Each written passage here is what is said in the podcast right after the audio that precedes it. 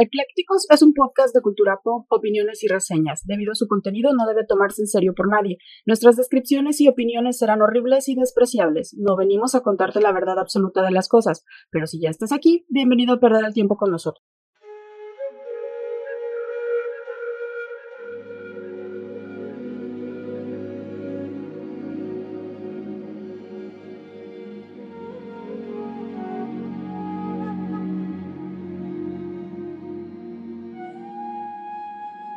Hola, ¿qué tal? Bienvenidos de nuevo a un viernes, viernes de Eclécticos. Este es su pinche podcast favorito en donde hablamos de todo sin saber de nada. Como todos los viernes, los saludamos con mucho gusto de estos lados de los micrófonos. Yo soy Clau.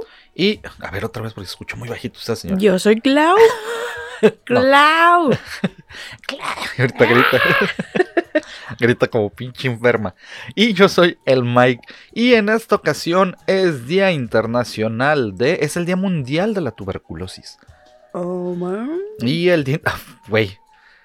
Neta, No, escucha, día- escucha el día, el día Internacional. Día Internacional del Derecho a la Verdad en relaciones con violaciones graves a los derechos humanos y de la dignidad de las víctimas. Bueno, y está muy ad hoc con el tema de hoy. Ah, güey, siempre le atinamos. Sin querer. Y a mí se me hace que tú lo investigas antes. Antes, ¿ah? No, ojalá, pero no. La neta es que no. Pero fíjate que el 21 de marzo fue. Oh, el hubo natalicio como. de Benito Juárez. Hubo como 25 días este, conmemorativos ese mismo día. O sea, era la entrada de la primavera, el natalicio de Benito Juárez Ajá. y también era así como, no sé, otras 24 cosas más. En, en- todas en el 21 de marzo. Entonces nadie se va a acordar de las otras porque, obvio, todos vamos a, a acordarnos del De puente. Benito Juárez. Puente, puente, No. puente, puente, puente. Todos a gusto con el puente. ¡Puente! Ay, les vale madre. Les vale madre de que sea el, el- el- la fecha que se está conmemorando. Pero que haya puente. Que haya puente. Eso es lo importante. Sí. Ya lo demás es lo de menos. Y en estos días mundiales, días internacionales de la lucha contra la tuberculosis y el otro que está mega largo, que ya no me acuerdo qué decía, pero de la lucha De contra las violaciones de violencia los de- dere- De los derechos humanos. Algo así. Pues bueno, en ese tenor y en ese marco, pues el día de hoy les vamos a traer historia de nuevo. Un poco de historia turbia, Historia fea, sí, este, dictador, horrible, eh, ajá, feo. sí. Y, y mm, yo estaba esperando que dijeras más adjetivos, por eso me quedé callado. Estaba pensando cómo no ser políticamente incorrecta, Ah, ajá, porque ay, cabrón. Está Sí, muy está difícil, difícil. en estos tiempos. Sí. Entonces por eso mejor No, y está más difícil no serlo con este güey. no más feo. Pero bueno, de todos Fe- modos. Creo que feo engloba todo. Y no estoy hablando de características o rasgos físicos. No, de todo Es- lo que hizo, de su personalidad. humana. Ajá. Es más, carencia de humanidad. Mm, sí, más bien. Ausencia de. Y sobre todo para que se den cuenta y que conozcan la historia, digo, muy alejado de, de aquí, Ajá. pero. Ah, Híjole, hay, hay cabrones que de veras. eh, si ustedes creen que Hitler era un hijo de la chingada, este güey también. En, en- en general, cualquier, cualquier dictador va a ser este. O sea, va a abusar del poder, va a generar este crímenes de lesa humanidad, va a hacer cosas con la gente.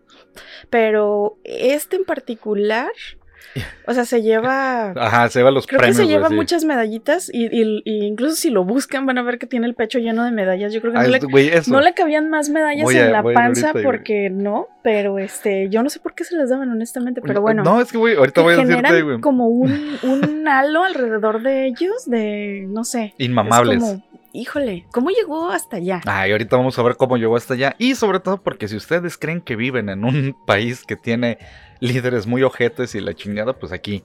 Este güey sí les dice en quítense todos porque ahí lados se se voy. cuecen habas, en todos. Y vamos a hablar el día de hoy de Idi Amin. Es- Dada. eh, Idi Amin Dada, este dictador ugandés que hizo de las suyas allá por los setentas.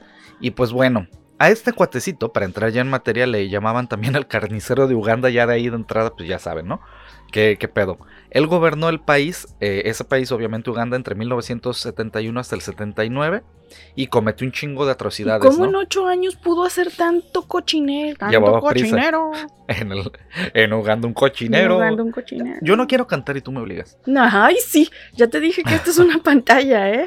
A mí no me engañas. Pues a este güey le contabilizaron más de 300 mil ugandeses asesinados en este breve lapso de 8 añitos, desde 1971 al 79.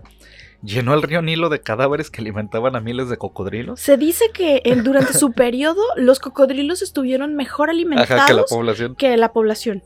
O sea, A los cocodrilos nunca les faltó pero comida. vuelvo a mi, a mi, este, al punto de que, honestamente, o sea, si tienes cerca cocodrilos, está fácil deshacerte de los cuerpos. Yo creo que son más eficientes que los puercos. Sí, también tragan todo. Y bueno, este cuate hizo de Uganda una gran cámara de torturas y ejecuciones a cielo abierto, sostenido obviamente por la riqueza oculta de esa zona, porque pues en África hay mucho Y oro financiado y por muchos otros gobiernos, porque acuérdense que todos estos dictadores no llegan solitos al poder, o sea, están apoyados por gente de fuera también que, este, por intereses X o por como dices, o sea, riqueza, oro, diamantes, lo que sea que tuviera Uganda, este, pues les valía lo que pasara con la Este gente. güey era, era tan cabrón que traficó oro, marfil, armas y droga para financiar todo el pedo de su campaña. Y obviamente pues eso todo lo sabía el mundo, pero pues se quedaron calladitos, ¿Dónde ¿no? estaba la ONU? No, ver, estaba ¿Dónde Estados estaba Unidos. el Consejo su- Internacional de Derechos Humanos? ¿Dónde ahí estaba Estados Unidos llevando libertad? nada más cartitas, ¿no? Así ver, de, ay, este, como que detectamos esto y ya, pero nadie hace nada. La ONU es como los derechos humanos, nada más emiten recomendaciones y ya.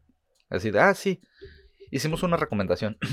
y obviamente, perdón, Idi Amin jugó pues este, con placer y a placer, este, a ser como el bufón, porque así le llamaron muchos, Sí. El bufón de las potencias se, se hacía el coloniales. chistosito. Sí, porque se le jugaba al, al graciosito, ¿no? De las, de las potencias coloniales que habían devastado obviamente el continente. Alemania, Francia, Gran Bretaña, Gran Bretaña, perdón, Bélgica y todo el mundo de los años 70, incluido el postcolonial, pues le reían las graciosaditas que hacía este cuate, ¿no? Era así como de, ah, qué- También qué yo creo que era chistoso". como, ja, ja, ja, que no nos maten nosotros también. Yo creo que no era tanto así de... Era no como cuando no- te ríes del bully de la escuela para que... Es, yo creo que es el ejemplo perfecto malos. de la política exterior, ¿no? No, no vamos a, este... A, o sea, no vamos a hablar de las, de las cosas horribles que está haciendo él, pero mira, vamos a reírnos de él, ¿no? O sea, y de todas maneras nadie hizo nada. No, vamos a reírnos porque pues no vaya a ser que nos caiga por acá. Este cuate era de la tribu Kakua de Uganda. Era- es una etnia del río Nilo Oriental y significa que estaba asentada al este de este río y en la que influía el cristianismo por encima de creencias tribales. No se sabe bien cuándo nació él, pero se supone que más o menos por 1925. De o sea, hecho, no hay una fecha. se dice que nunca este, permitió que se escribiera una biografía de él.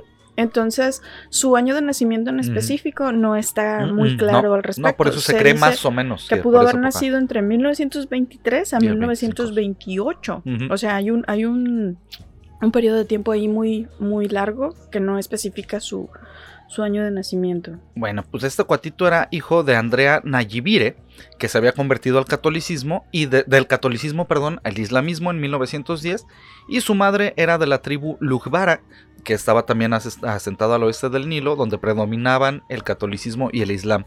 Era herborista, esto pues quiere decir que trataba todos los males del cuerpo con hierbitas, y en esa zona también había tratado a miembros de la realeza de Buganda. Idi Amin estudió un poquito en el Colegio Islámico del Bombo. Qué chistoso nombre, el Bombo. Eh, dejó en 1941 todo a los 16 años y en plena Segunda Guerra Mundial trabajó en diversos oficios. Ah, pero también se dice que eso puede ser un mito, porque incluso este él aseguraba haber participado en Ah. algunas de las este, campañas de la Segunda Guerra Mundial, pero no hay registro de él y incluso en el batallón en donde se supone que debió haber servido no aparece en la fotografía oficial. Eh, es que el güey era mitómano, aparte. Ajá. Aparte de, de ser el payasito, era un pinche mitómano de primera. Entonces puede que sí, puede que no. Y se supone que también cultivó un poquito de tierra ahí en, los, en las tierritas que tenía su mamá. Hasta que un oficial del ejército colonial británico lo alistó en, en los fusileros británicos del rey. Y de ahí empezó como as- eh, asistente de cocina, ¿no? Pinche. De pinche. Ajá. Después de ahí, este cuate empezó a recorrer muy rápido la carrera en, en el ejército.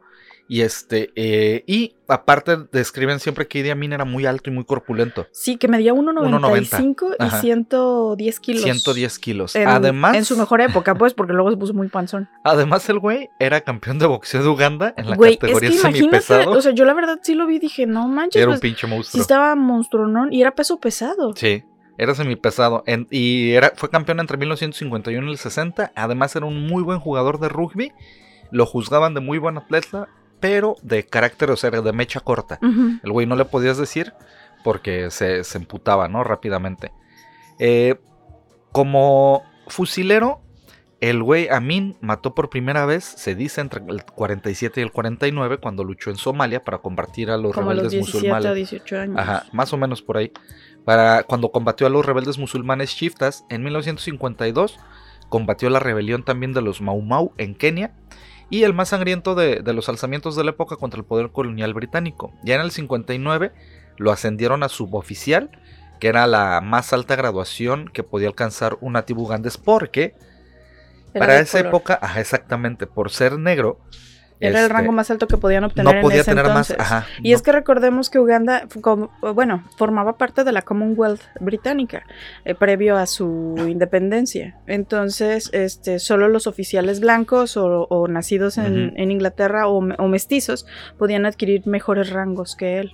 Sí, entonces al güey nada más le dijeron, puede ser suboficial y hasta ahí, ¿no? Digo, el oficial, perdón. Este, era el segundo de la cadena de mandos de aquel ejército. Y en el 65, Milton Obote, el primer ministro de, de aquella monarquía, eh, se metió de lleno en el contrabando de oro y marfil a cambio de armas. Y Amin dijo, pues yo también le entro, ¿no? Y dijo, vamos, me- te voy a hacer segunda.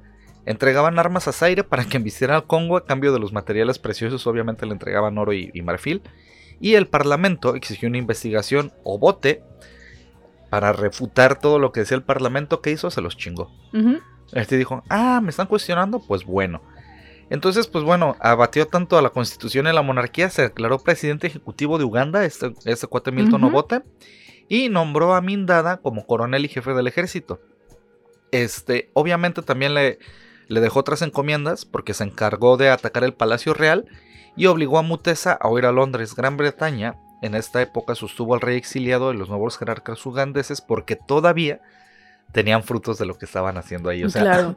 Y tampoco iban a meter sus No. manos por nadie en Uganda porque realmente no, no les no interfería con sus intereses el que hubiera un nuevo gobernante, siempre y cuando este no matara al rey y por eso le dieron asilo, pero no impidieron tampoco que tomara el poder ni que se hicieran todas estas barbaries. Exactamente, entonces como estaba Obote de, de ya ahí gobernando y este cuate de Amin era su segundo, pues en poquito tiempo dijo, ¿y por qué no puedo ser el primero, no? Ajá.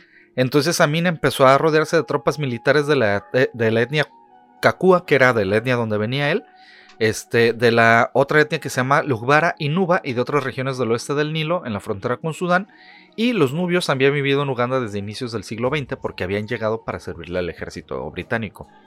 Obviamente, Obote y Amin pues empezaron a, a distanciar. El presidente le reprochó a Amin la composición ética de sus tropas, porque Y malversación de fondos. y malversación de fondos, exactamente.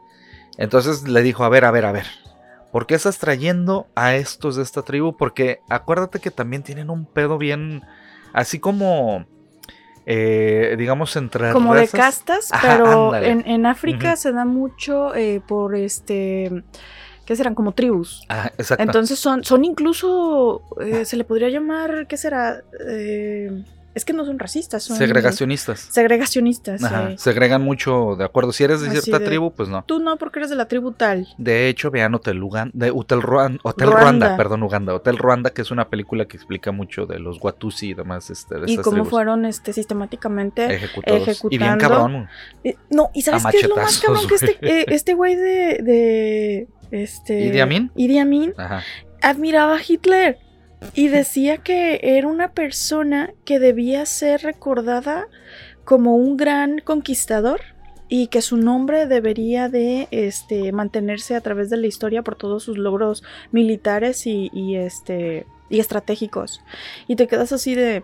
En pleno 55, o sea, ni 10 años habían pasado de la Segunda Guerra Mundial No, y y este aparte el güey con sus diciendo orígenes. que lo admiraba y todo el desmadre y la comunidad internacional así de "Ah, Simón. Bueno, a mí me tocó ver algunos morenazis en la Ciudad de México en algún tiempo, Bueno, entonces no me sí, hace unos sorprende. años hubo una Ajá. golpiza, ¿no? A, a Sí. los neonazis peruanos en Alemania.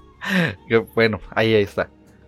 Ya para octubre de 1970, esta relación se empezó a quebrantar y Obote tomó el control del ejército y de las fuerzas armadas y degradó a Amin a comandante de todas las fuerzas de jefe solo del ejército. Después, este presidente cometió dos errores grandes. El primero, dejó trascender que arrestaría a Amin, o sea, lo avisó antes, este, por la malversación de fondos que comentabas. Y el segundo viajó al extranjero a una cumbre de la Commonwealth que se celebraba en Singapur. Entonces dejó el changarro solo el güey. Eh, Ahí la cajeteó. le apedraron el rancho porque el Ajá, güey se fue no de- de, político internacional. Y ya para el 25 de enero del 71, las tropas leales a Min cerraron el aeropuerto internacional de Entebbe, que era la principal vía de acceso a Uganda, y tomaron la capital de Kampala. Entonces dijeron, este güey ya no regresa. Acá nadie, nadie aterriza, ¿no? Ujú. Obote fue acusado de corrupción y de favorecer a las etnias de la región del Lango, otra vez el pedo de las etnias, eh, que es otra etnia de, de ahí del Nilo. Y por la razón que fuera, Obote decidió que no era prudente regresar a su país, cual No, que fuera. pues no. Dijo, ño, aquí es ñongo muerta, ¿no? Y esto pues permitió que Amin se hiciera con la presidencia. Anunció lo de siempre, que él era militar y no político, ¿no? Dijo, yo no, no, no, acá Sí, está. dijo, yo soy un soldado. Sí. Y eso le ganó puntos con la población. O sea, porque la población de a pie, por así decirlo, eh, no veía con buenos ojos a los políticos No. este, ugandeses. Entonces dijeron, No, y pues menos este a los es- británicos. es diferente, es- dice que es un soldado. Entonces se ganó al Trae la al segunda transformación. Pues bueno, entonces este, eso hizo que, que se ganara incluso las elecciones, porque sí se, se llevó a cabo un este una elección Exactamente. ah, ¿cómo le llaman? Extraordinaria, una vez que fue derrocado Obote Obote. y, Y, ganó. y el güey este dijo, no, no, no, esto nada más va a ser temporal, ¿no? Mientras se acomodan las cosas. Sí, según. sí, sí, nomás en lo que ponemos Un orden. ratito nomás. Ocho años nomás. Y entonces el güey llama a, a votación, en efecto, en, a elecciones. Y pues como tenía cierto carisma y obviamente era de, de orígenes humildes, porque pues también era de la etnia, este, pues le daba como cierto aire de benevolencia. Y la gente pues, dijo, sí, sí, vamos a votar por él, ¿no? Entonces ya con esto y con la aprobación del pueblo y también en parte un poquito el resto del mundo que no veía muy bien a Obote, Mm, dijeron, pues vamos a agarrar a, Amin, ¿no? Vamos a probar. Amin, en cuanto entró al poder, suspendió el parlamento, prohibió los partidos políticos, desmalentó, desmanteló, perdón, desmal- desmalentó, desmanteló los gobiernos provinciales, nombró oficiales militares como gobernadores, debilitó el sistema judicial, se nombró a sí mismo presidente de Uganda, comandante de las Fuerzas Armadas, jefe de los Estados Mayores del Ejército del Aire. Su Alteza y Serenísima, Ilustrísima. el güey se ponía títulos como Doctor Amin, este, el Gran Papá, Presidente Vitalicio, Rey de Escocia, el Señor de las Bestias del Mar, de la Tierra y del Agua. Así se nombraba el güey. Y lo que decías tú hace ratito de que no se ponía más este, medallas, porque no le cabían, el güey no tenía medallas de guerra. Mm, El güey se las inventó. mm. Entonces, todo- cuando ustedes busquen una foto de Idi Amin con todas estas Sí, está lleno de condecoraciones, condecoraciones que Mm. quién sabe qué son o quién sabe quién se las no, dio. nadie se las dio. El güey Le solito- salieron en papitas y se las pegó. Ah, el güey eran así, este, como de chicle, güey, se las ponía. Entonces, la neta es que no tenía, ¿no? Entonces, ya con todos estos nombramientos, este, eh, suspendió las normas de la constitución de Uganda, puso a los tribunales militares por encima del derecho civil, nombró a simples soldados ca- cacúas, te iba a decir cacas, cacúas en altos puestos de gobierno y de las empresas públicas, además, creó un consejo asesor de defensa Mm. que presidía él mismo. O sea que se asesoraba él mismo y reemplazó la oficina de inteligencia por la oficina de investigación de Estado. De hecho, hay un este, hay una serie en Netflix que creo que salió en Hay el una serie que lo explica. 2020. No, que se llama El Manual del Dictador.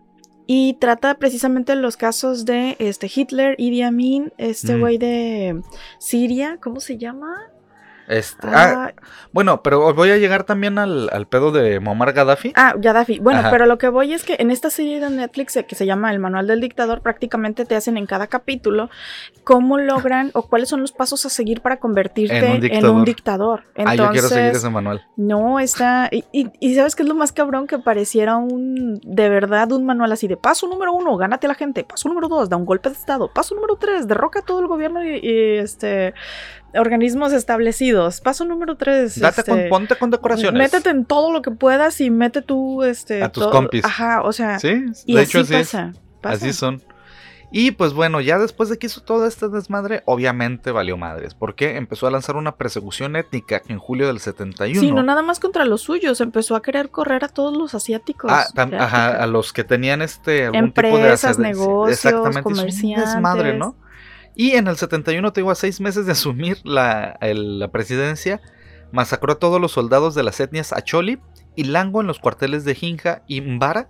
Y a principios del 72, 5.000 militares y más de 10.000 civiles de esas etnias habían desaparecido. O sea, Ontan en los cocodrilos, probablemente.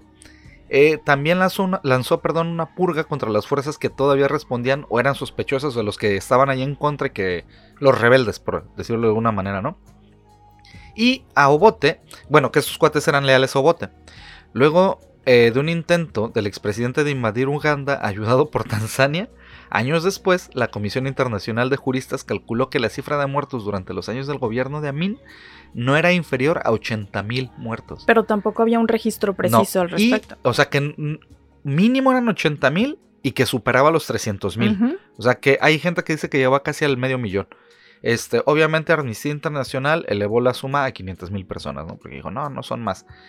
Y obviamente, pues este bufoncito hizo lo que tenía que hacer o lo que sabía hacer para divertir a Occidente, porque mientras planeaba cambiar de aliados, la leyenda cuenta que un día del 71 este gobernante tomó su avión y cayó sin ser invitado ni esperado en Gran Bretaña. ¿Vas a hablar de esa parte? No.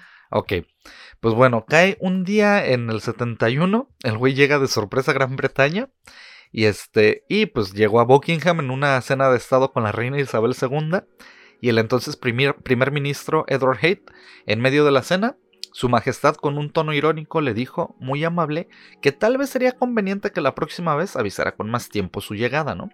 Le dijo, a ver, este, qué chido que viniste y todo. Qué padre que pudiste venir, pero qué gacho que no avisaras que ibas a venir hubiéramos preparado algo, ¿no? Pero mira, mi Chabelita, bien buena onda. Le bien diplomática. con su chambrita y su tacita de té le dijo, siéntese. Con su sombrerito de pastel. muchachito, ahorita le vamos a dar unas galletitas. Sí, le dijo, ay, ahí si nos avisa con más tiempo mejor porque pues este podemos atenderlo como se merece, ¿no? Es la diplomacia en su máximo express.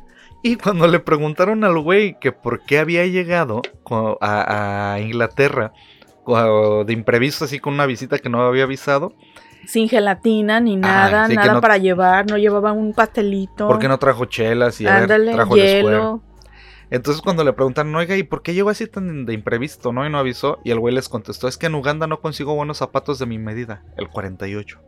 Ok. Y obviamente pues no era la razón que había llegado. Había viajado para decirle a la reina que pensaba invadir Tanzania para facilitar a Uganda este, una salida al Océano Índico. Y Tanzania era, gobernada entonces por Julius Nyerere, que era amigo y aliado de Isabel II. Por eso le fue a advertir que, que iba a decir, oiga, pues le voy a dar en la madre a su compi, ¿no? Este, una vez que regresó a, su patria Uganda, Amin envió un telegrama a su majestad en el que la llamaba Liz. O sea, todavía el güey bien igualado, igualado ¿no? Como Elizabeth Taylor, ¿no? y le invitó a visitar Uganda si quería conocer a un hombre de verdad. Le dijo güey, a ver, si quiere conocer un macho macho. No, no, no, no, no, no, ¿qué es eso? Venga, chupacá, ¿no? Este, obviamente dicen, pero tú traes otros datos de que no se sabe si Isabel le contestó. No, sí se sabe. Ah, entonces échate esos datos. Pero tú, tú traes ahí una versión muy viciada. Es que existe una carta entre ambos en donde este y le manda una carta a la reina invitándola por el décimo aniversario de la este, proclamación o, de la liberación de, Gran Bretaña este, en Uganda. Entonces la invita para conmemorar precisamente creo que el noveno o el décimo aniversario de esta liberación.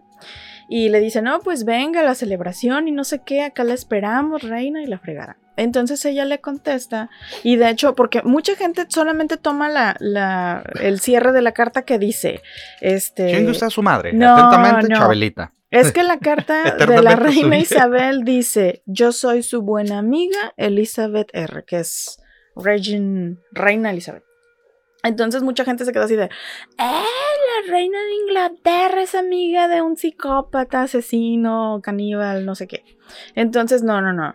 A ver, aquí tenemos que entender el contexto en el que, pues este güey sí era, era un payasito internacional, pero también era un dictador y también era un asesino de masas y también era voluble y mecha corta, tú mismo lo has dicho. Entonces, Isabel aconsejada por sus, este, sobre todo por el, el ¿cómo se llama? Lo que es Ebrard ahorita. El como ah, como Ah, de, relaciones exteriores. Ándale, el güey de, relaciones, exteriores y también el, el, este, el del ejército de Gran Bretaña, le, pues la ponen en contexto de que pues este güey está medio tocado y que hay que tratarlo con cierta Sí, pues, particularidad. ¿no? Ajá. Entonces, eh, Isabel le contesta en una carta y le dice, eh, querido señor presidente, gracias por su mensaje del décimo aniversario encontrado, eh, no, eh, bueno, entregado al Ministerio de Defensa y en reciprocidad yo le envío buenos deseos.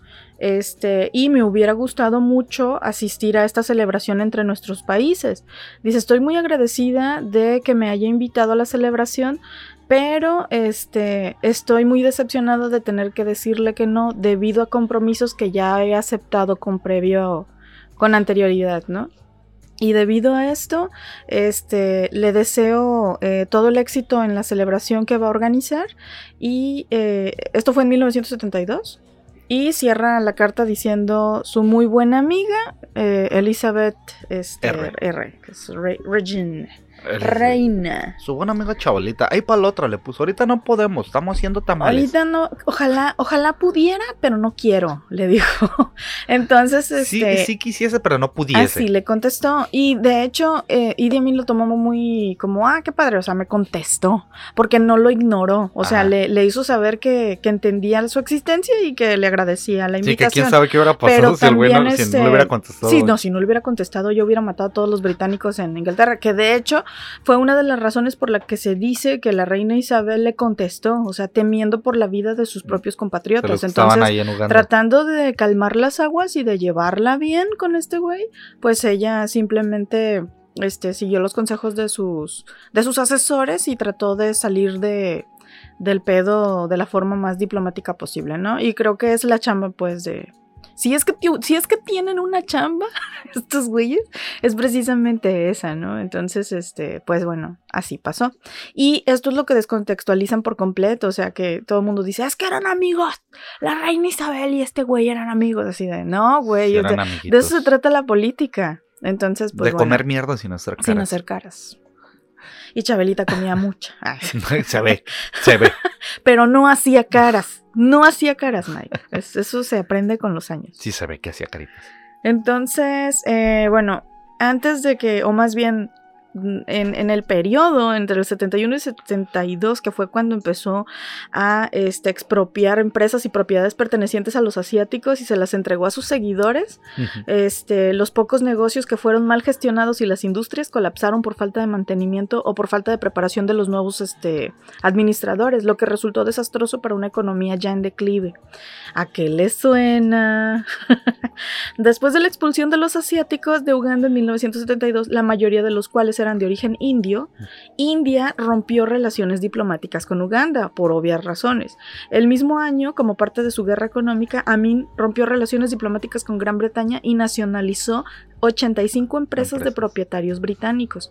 Ese año las relaciones con Israel se rompieron, pues aunque el país hebreo había suministrado a- antes armas a Uganda, en 1972 Idi Amin expulsó asesores militares israelíes y se convirtió en un abierto crítico de Israel. Y se volvió hacia la Libia de Gaddafi y la Unión Exacto, a Soviética ahorita, y la Unión Soviética para conseguir apoyos. Gaddafi era otro dictador, pero este en Libia también hizo cosas horribles.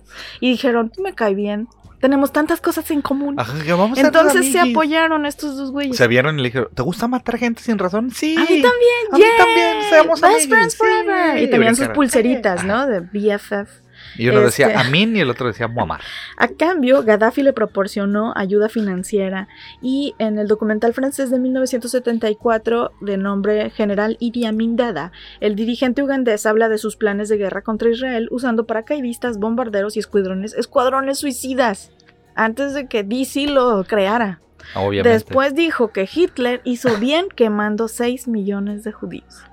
La Unión Soviética se convirtió en el mayor proveedor de armas de Amin, mientras que Alemania Oriental estuvo involucrada en la Unidad de Servicios Generales y la Oficina Estatal de Investigación, dos agencias que eran conocidas por el terror durante la posterior invasión ugandesa en Tanzania.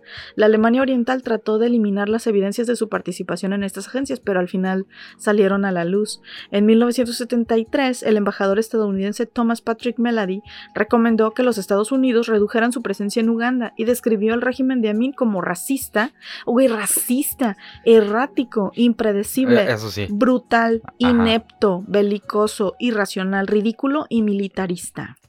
Yo creo que en México podríamos usar lo mismo, pero sin racista. Ah, ah, ah, pues, aquí también le queda, Clasista, también. ¿no? Decimos que el- Clasista, errático, impredecible, brutal, inepto, belicoso, irracional, ridículo y militarista. Creo que sí le queda. De acuerdo con esto, el país norteamericano cerró su embajada en Kampala. En junio de 1976, Idi Amin permitió aterrizar en el aeropuerto de Entebbe a un avión de Air France que había sido secuestrado por dos miembros del Frente Popular para la Liberación de Palestina en maniobras extremas y otros dos de cédulas revolucionarias. Es el gobierno francés el que insta a Amin Dada, que está cerca de los países occidentales, a que acepte recibir el avión para evitar que los secuestradores busquen refugio en un país más lejano a nivel diplomático. El dictador ugandés solo fue advertido cuando el avión ya estaba sobrevolando Entebbe y el comando le negó el acceso al avión.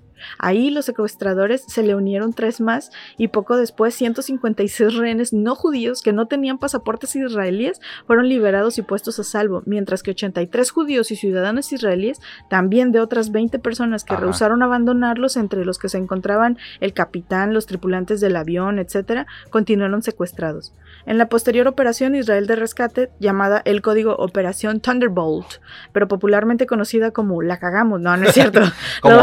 China, eso no debió haber salido así.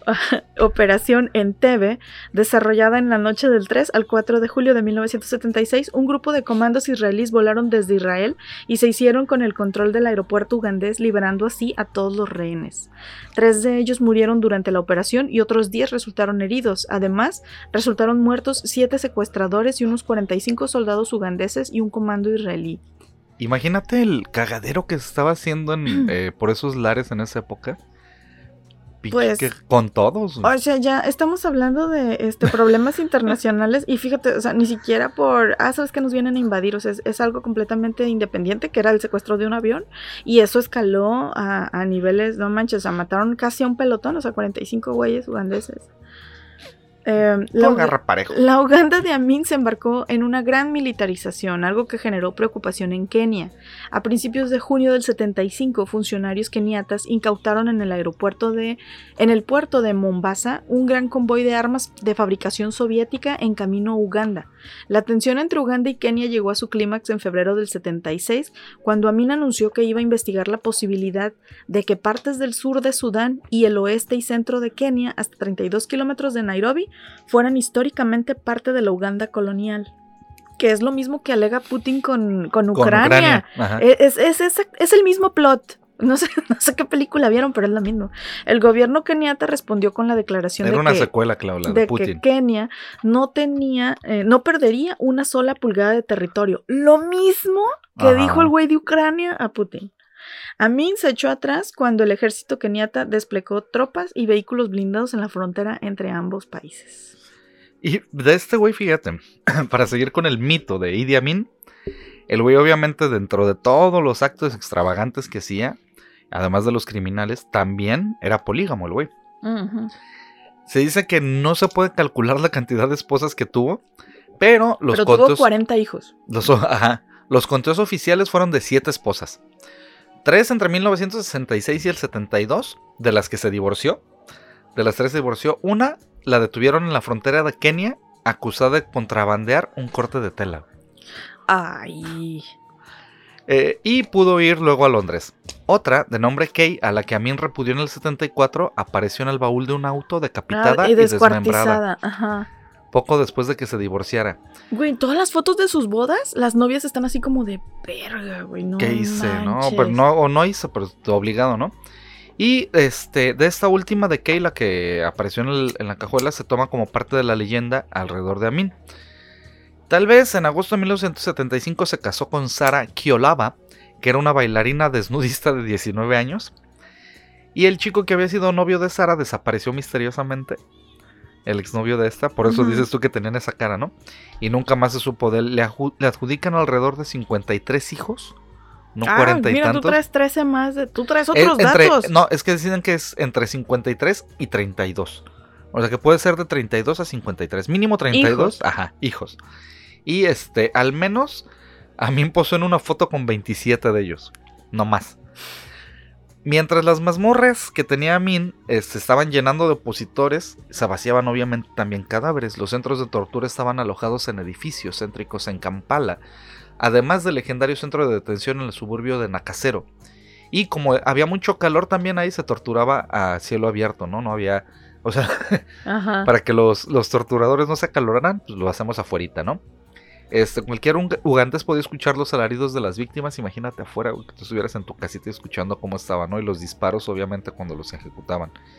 Lo que decías de que pues terminaban como alimento para cocodrilos en el, en el Nilo, ¿no? Este, obviamente, pues esto para todos los, los ciudadanos ugandeses era escuchar día y noche todo el desmadre, ¿no? De, de ejecuciones, torturas y demás, porque como te digo, no lo hacían adentro. O sea, y algo ya llegó a tal descaro, ¿no? De, "Eh, aquí afuera. Ya en el 78, a Idi Amin le quedaba poco, pues, pues, ya no mucha, mucha vida, ¿no? Ah, pero antes. Ah. Pero antes tenía una fascinación tan cabrona por Escocia. Ah. O sea, era fan de Escocia, ¿no?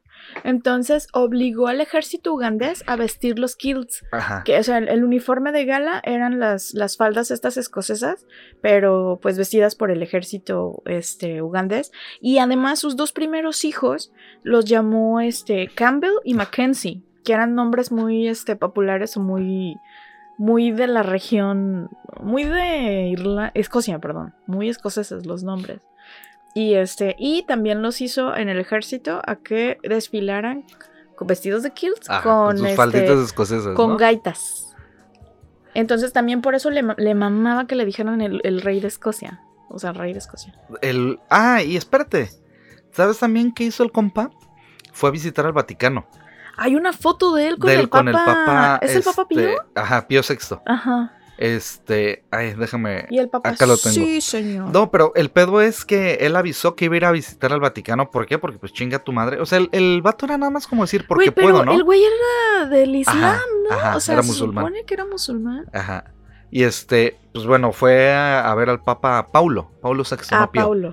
Paulo VI, que lo recibió en el Vaticano y todos estaban así como bien preocupados, ¿no? ¿Y con qué va a llegar? Va a llegar con el uniforme de, de gala, va a llegar creo con que su fue de uniforme. traje, ¿no? Y al final de traje, llegó de traje, ahí está la fotito, ¿no? Fue, fue de trajecito y corbata, Sí, ¿no? mide como un metro más que el Papa, el güey. pero Y obviamente el güey llegó este media hora después de lo que lo esperaban elegantemente tarde. y con una mujer que no era su esposa. No importa. no importa. El güey dijo, con esta, ¿no? Porque es la que estaba... Esta me gustó, pero esta combina los- con mi traje. Era la de los jueves. güey. y ya entonces, este, ¿vas a hablar más de antes de, de que llegue casi al Mm, final? No, ya viene el, eh, cuando lo derrocan. El 11 de abril de 1979 fue derrocado por el Frente de Liberación Nacional de Uganda y se refugió primero en Libia, luego en Irak y acabó pasando plácidamente el resto de sus días en Arabia Saudita junto a 30 de sus más de 40 hijos y sus dos esposas. Falleció el 2000 en el 2003 de una afección pulmonar en un hospital de la ciudad saudí de Jeddah a Mm. los 78 años. Ay, ya te fuiste muy, muy rápido. es que te iba a decir que eh, ya en el 77, cuando eh, Idi ordenó asesinar al obispo anglicano de Uganda, Yanani Lugum, y a dos de sus ministros del interior, Charles Abbott, y al de Tierra, Minerales y Recursos Hídricos, Erinayo Wilson Oriema. Este, los tres últimos fueron detenidos y acusados de complotar contra Min. Y al día siguiente amanecieron muertos, ¿no? Porque ese güey no se andaba con chingaderas. Y antes de, de seguir, hay un. Dentro de todo este misticismo que tiene este cabrón, todo el desmadre, eh, el güey decía que había probado la carne humana. Es que tenía esta creencia y, y ha, ha pasado con otras culturas, ¿no? Que tienen la idea de que si te comes a tus rivales o a tus adquieres como el enemigos, poder. adquieres conocimiento, que de hecho lo plasman muy bien En en sector 9. Y en este mm, la máscara del zorro se llama. No, no me acuerdo. de esa. Acuérdate donde sale Antonio Banderas y Anthony Hopkins. Sí, es la máscara del zorro. Este, pero que ya ves que el, güey malo este, guardaba en una jarra la mano del güey. Ah, ¿cómo no te acuerdas? Vamos a ver No la máscara del zorro otra vez. Pero es esa idea de conservar partes del, del enemigo o, de, Mm. o del güey que, que mm, admirabas o no sé, y, y beberte algo, una bebida, ¿qué sería? Como alcohol o... Como una mm, infusión como, del. Como mezcal, pero en lugar del gusanito, este... El pito. No, pues o sea, se dice, no, Ah. y esto sí no sé si es cierto porque no encontré más información real, pero se dice que después de, de que lo derrocaron encontraron un montón de, como una bóveda con este cabezas en, en alcohol, Ajá. este, y se dice que él bebía esa... a esa sus cosa. enemigos. Pues sí, sí. Sí, hay, hay un, este, un mito bien grande a- a- alrededor de Idi Amin, de que incluso también comía niños, se supone. O sea, aparte de lo que dices tú de- del pedo de los... de adquirir los Pero poderes. a lo y mejor lo era un movimiento artístico, Mike. ¿No te acuerdas del asiático este cuando vimos lo de Lamparte, que se comía fetos? Ah, eh, ah, a lo mejor. Pero Era un movimiento artístico, Pues era un mira, performance. El vato nombrándose tan, poniéndose tantos títulos, no me sorprendería que también quisiera ser doctor de arte, ¿no? Y bueno, una vez que este, mandó a detener a estos güeyes y que aparecieron muertos al día siguiente, la versión oficial dijo que habían chocado en- eh, mientras los transportaban hacia prisión y que ahí se habían muerto, ¿no? Esos tres este, opositores. Ya como dices, para noviembre del 78, el vicepresidente de Uganda, el general Mustafa Adrisi, salió ileso por milagro de otro accidente, entre comillas, este, de autos, y sus tropas se amotinaron contra Min, que envió tropas leales a masacrarlos. Huyeron a Tanzania, donde el viejo enemigo de Amin, Julius Nyerere, les dio asilo, y lo, que fue tomado por Amin como una declaración de guerra. Ordenó invadir Tanzania, el cabrón, y anexar a Uganda, una región vecina a la frontera. En enero del 79, Nyerere movilizó a sus fuerzas de defensa popular y contraatacó junto a miles de exiliados ugandeses que habían sido parte del ejército de, liberación nacional de Uganda, ¿no?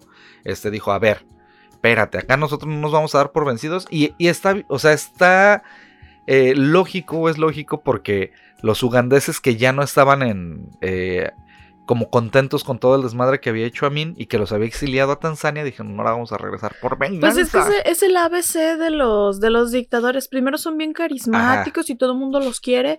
Y luego de repente así de, ah, hubo una matanza. No, pero espérate, a ver, ¿fue él?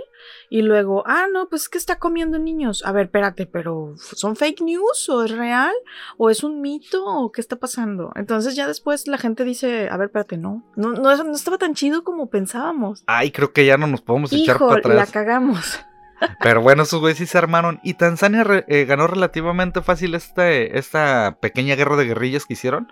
Y pese a la ayuda militar enviada por Libia, Libia o sea, no pudieron con, los, con la gente de Tanzania. Entonces, a mí se vio obligado, este, o decir, ¿sabes qué? Mejor aquí corrió a escapar en helicóptero y se fue a los brazos de Muammar Gaddafi. A decir, amigui, amigui, hazme paro, ¿no? Ayuda. Ay, me están, me están apedreando el rancho.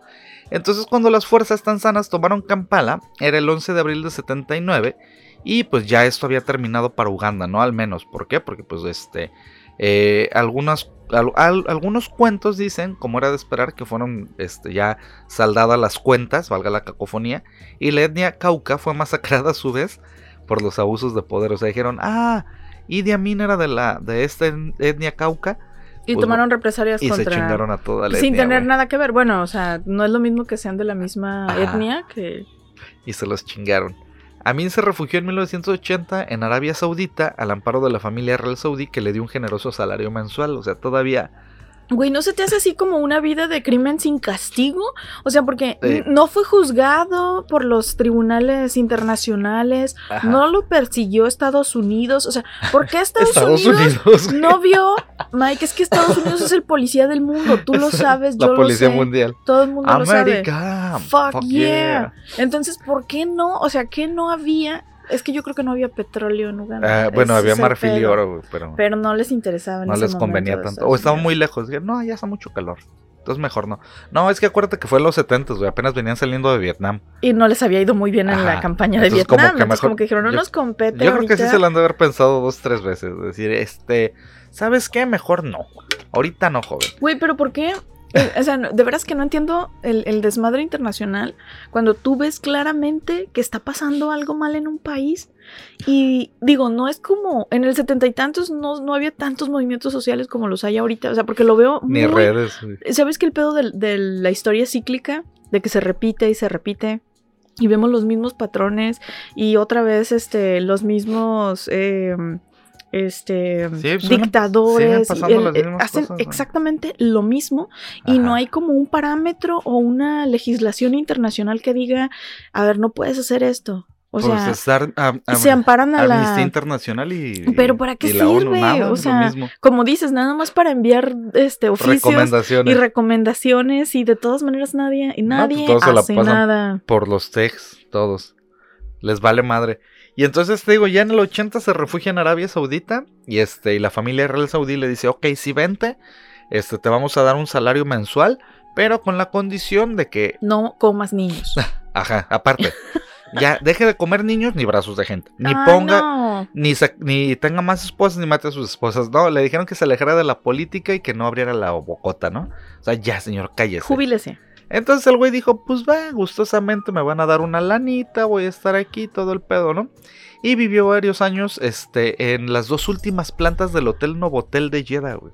O sea, dos Un plantas. hotel de lujo. Ajá, pero dos pisos eran exclusivamente para él. Pues es que no ves que se llevó dos esposas y 30 hijos, pues no cabían en una habitación. Pues sí, ¿verdad? Tenía Necesitaban todos los pisos.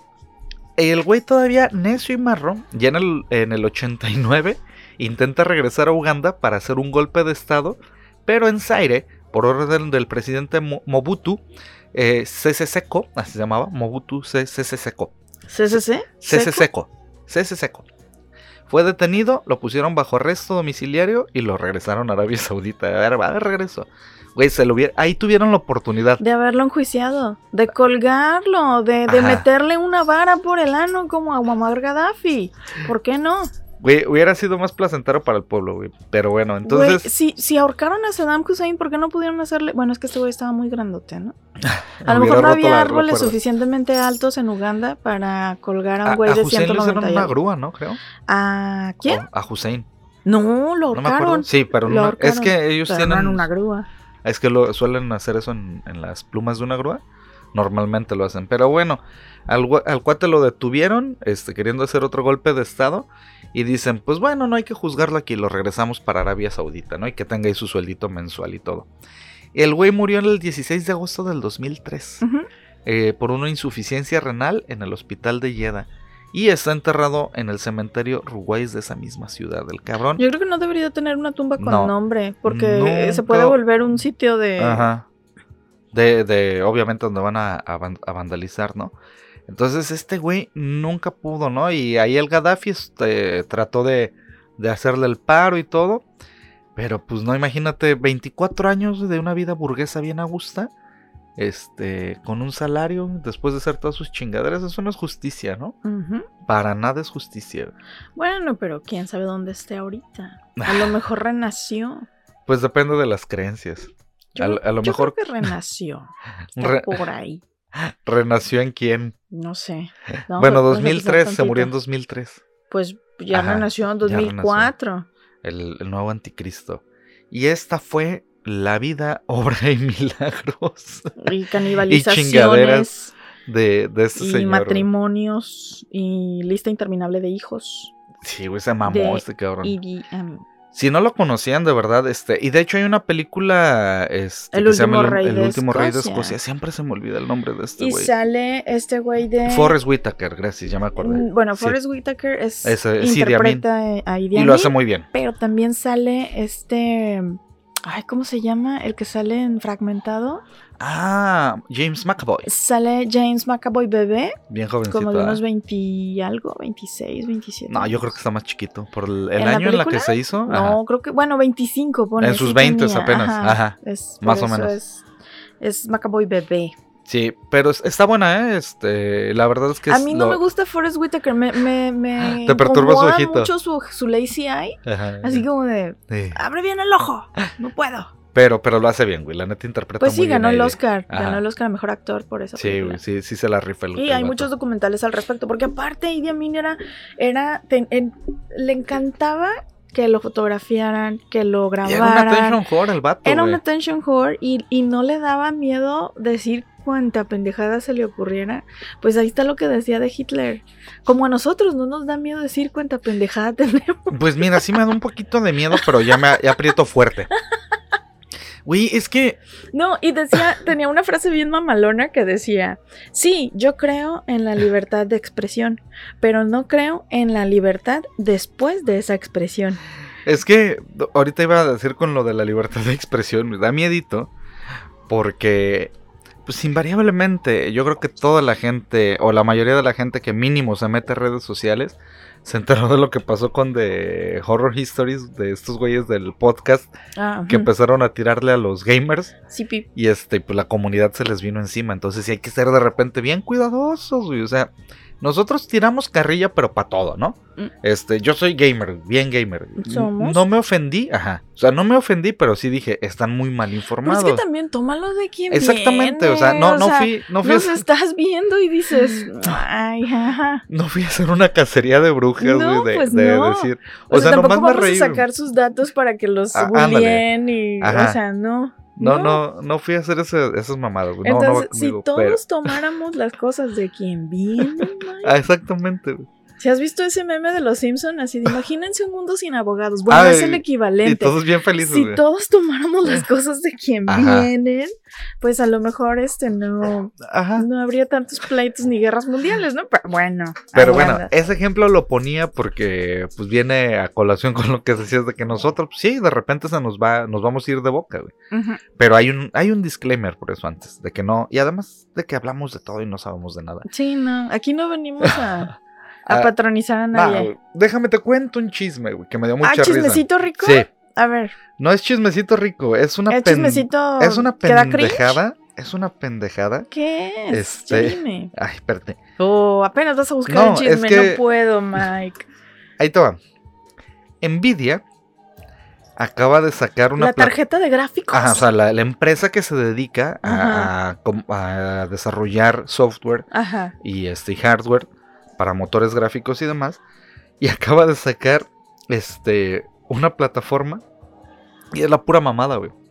Porque se llama Nvidia Culito. Ah, Ajá. ¿Por qué? No sé, güey. Es C-U-L-I-T-H-O. Culito. Con TH nada Ajá. más. Culito. Pero, ¿y por no qué? sé por qué, güey. ¿Por qué se Decidieron ponerle así? así, güey. No sé. ¿Pero para qué sirve esa plataforma? Alguien, o sea, obviamente la persona de marketing no estaba como que, este...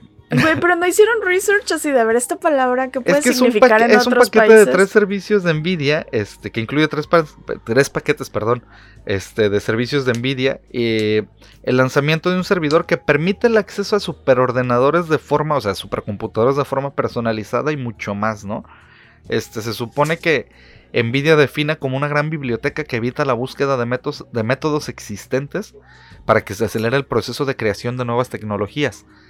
Y este, y la plataforma Culito se anunció como la principal característica nueva de Nvidia. Y entonces está bien botana, güey, porque si tuviera los comentarios, güey, le ponen este Nvidia de churro machine, Nvidia de no corners, o sea, la máquina de pues, culito, güey. Están bien cagados los comentarios. Neta que no sé a quién se le ocurrió y por qué. Pues más bien no lo han, este, no lo han dimensionado y van a tener que renombrar. No sé, güey, pero le pusieron Nvidia culito. Pues bueno, ya saben, ustedes pueden adquirir su plan de culito Ajá. en Nvidia. Oye, Nvidia, ¿me puedes mandar tu culito? Por favor. ¿Qué tienes? Tengo el culito de Nvidia. Oh. Oye, eso puede tomarse de muchas formas. Ay, no. Ay, Y, cabrón. y, güey, es que a lo mejor es de esas gentes que estudiaron mercadotecnia en la pandemia. Ándale. O sea, no, no terminaron alguna algunas materias y pues bueno, ahí está el resultado. Güey, pero sí a mí me dio mucha risa cuando supe que se enviaba. en se las llamaba. notas de Chismito Rico, A ver. pues a- quién sabe qué mame anduvo hoy de que eh, nos iban a invadir los extraterrestres. Ah, es que te digo que se supone que el. No recuerdo si fue el Pentágono o la NASA. o la. NASA, Este, dijeron que tenían sospechas de que había una nave nodriza vigilándonos ahí en el espacio. pues mira, eso es una realidad. No, no es este. Ya lo hablamos no es- nosotros en el Caballero no Negro. es a lo mejor es el Caballero rico. Negro. A lo mejor es el caballero negro. O sea, que por fin ya se dieron cuenta que es una nave nodriza, que siempre lo pensamos. Este, pero. Pero pues no sé, pero no pasó nada. O sea, yo estaba esperando, no sé, una señal, que nos dejaran salir temprano del trabajo, algo, nada, no pasó nada. Y fue el Pentágono, que ¿Ah, dice que ajá, fue el Pentágono que dice que una nave nodriza extraterrestre podría, podría estar enviando pequeñas ondas para estudiar nuestro sistema solar. Y Entonces, bueno, pues la gente dice, ¡ah! y luego nos vieron 10 minutos y dijeron, no hay vida inteligente en este planeta, Nos vayamos. regresamos, vámonos. No vale la pena. No, Entonces ya saben, pónganse su, su sombrerito de papel aluminio. no, es que imagínate. y- y Hablaste como Paulina Rubio. Es que, Es que, o es sea, que imagínate. piensa, es que". piénsalo. pensamos cosas chingonas. No, lo que pasa Pedro es que Infante. Pedro Infante. Yo creo que este realmente sí existe una civilización a más avanzada que- Superior que la de nosotros. y que la existe, o sea, sí existe. ¿Estamos de acuerdo que existe, no? Sí, no, bueno. Todo, pero, sí, sí, sí. pero este, yo creo que nos van a ver y van a decir, güey, estas cucarachas, qué pedo, güey, no. Tienen, tienen un desmadre, están contaminando todo. O sea, no, vámonos de aquí, antes de que nos A contaminen. la mierda, yo antes me de que nos peguen los piojos, este, ¿cómo se llaman? Las ladillas. Ah, Las los- ladillas interespaciales. No, vámonos. Y ya y se alargaron de aquí. Sale, pues bueno, ese, por esa razón es lo del mame de, de ah, los pues sí, yo no entendía, era como la una de la tarde cuando empecé a ver ese desmadre y yo dije, bueno, si van a caer o no van a caer. ¿Qué está A ver, pasando? Avísanos, Estoy tengo, esperando. tengo, ya. tengo ¿Me que puedo ir ir. temprano? ¿No? Ah, bueno, entonces sigo trabajando. Tengo que ir por mi sándwich. Entonces, a ver, díganme. ¿Alcanzo a pedir de comer o no? Ah, bueno. A ver, ya. depende a qué hora. ¿A qué hora? Oigan, son los Sí, no. extraterrestres. ¿A qué hora tienen planeada la, la ¿A qué hora invasión? es la invasión, pues? Para saber. Y pues ya, hasta aquí el episodio de semana. Recomendaciones. Ya para irnos. Tu recomendación. Recomendaciones. Mi recomendación es una serie de tres episodios de Waco, el evento este de Los eh, davidianos. Texas Ajá. y los davidianos y la falla catastrófica y monumentalmente estúpida del FBI en una Y intervención de la de un culto Ajá. este gringo para variar Está, bueno. como si no hubiera suficientes cultos no y, y yo no sé qué está haciendo Netflix. Bueno es que no paro de ver este montón de documentales sobre eh, personas que se dicen ser los enviados de X o Y deidad Mm, y un montón de seguidores haciendo un montón de pendejadas por esos este por esos pseudo pseudo deidades. Cómo le podría llamar eh, estafadores Mesías. Pseudo Mesías. Mesías, ajá. este y, y los hay de todo entonces yo no sé si bueno a lo mejor Netflix me los ofrece porque es contenido que, que normalmente veo Exactamente, es el pero, algoritmo pero sí, cada rato me están saliendo documentales de ese tipo de cosas. Ya viste que vimos la de la luz del mundo, Mm, vimos esta de Pero eso fue en HBO. vimos en... Bueno, pero es que en todas las plataformas Sí. están saliendo. Y eh, también hay una serie de cuatro episodios que se llama Los falsos profetas de. Netflix. Este, y son este cuatro falsos profetas, eh, pero todos asiáticos. Y también la de Wild Wild Country, que ya hablamos de los, de Osho este, y los sannyasin. Entonces, Ajá. este, miren, por eso mejor crean en lo que quieran, este, pero de Pero no veras, se fanaticen. De veras, no se fanaticen. o sea, Ándale, ni, el- ni en no se fanaticen por nada. Sí, ni el fútbol, ni los Sí partidos políticos, ni Si, nada. si no pueden, pues bueno, fanatícense por algo que, que no vaya. Que no le haga daño a nadie. que no le haga daño a nadie. Que no acumulen millones de municiones ni armas. Y que no les quiten todo su dinerito nada más por. Ni a sus esposas. Sí, no. Ni a sus hijos. Ay, está ni a cabrón. sus- Y, Nada. Y mi recomendación es este. Se llama eh, Special Correspondents. No me acuerdo si son Ah, corresponsales especiales. Es una película con Ricky Gervais y Eric Bana. Que ¿Qué también está en que es Netflix. comedia? Ajá, es una comedia. Para mí es una comedia. La neta está diferente de lo que podrían ver. Está, está bien, o sea, está entretenida. Aguanta. Ajá. Hemos visto cosas peores. Sí, no, no les digo el plot porque pues sería como spoilearlos un poquito, pero mejor véanla. Pero si este. les gusta el humor de Ricky Ajá, Gervais. de Rick- es este Ricky Gervais y Eric Bana que hizo de Hulk en algún momento. Está chida. Y Esa es también salió en. Troya. Y también salió en Troya, sí, Ujú. cierto. Es ese güey. Y pues ya hasta aquí las recomendaciones de la semana y hasta aquí también el, el episodio y el chismito. Y la historia de Idi Amin. Que pues fue diferente como les digo o les decimos en este. Pero, ¿sabes qué? Aquí es bien importante que cuando detectemos ese tipo de personas, No voten por ellas. las empalemos. no, no hay que seguirlas. Ajá. No, hay que cuestionarnos todo. A ver, ¿será cierto? ¿Será falso? Si estuvo en la guerra, otro día. ¿sí comerá fetos? ¿Sí comerá niños? ¿Cuántos hijos tiene en realidad? O sea, vamos a preguntarnos todo y ya después háganse una opinión. Y ya después voten. Si si no, está cabrón. Sí. Y si no, pues ya si no les queda de otra, vean qué hacen. Esperemos la invasión ovni. extraterrestre. Y pues bueno, les deseamos un muy bonito fin de semana. Esperamos se le hayan pasado chido en este episodio un poquito diferente a los demás. Ya regresaremos con más muerte, destrucción y todo aquello que Bueno, les también gusta. hubo muerte y destrucción. pues sí, también hubo mucha muerte, más casi medio millón.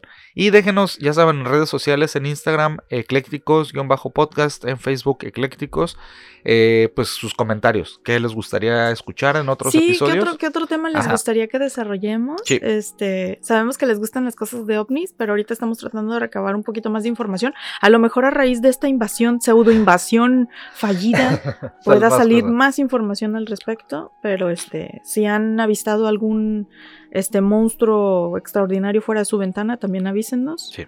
Y este, y pues Corran a su departamento de policía más cercano. no, mándenos aquí. a Vi un fantasma fuera de mi ventana y ya hacemos tema Ándale. al respecto. Va.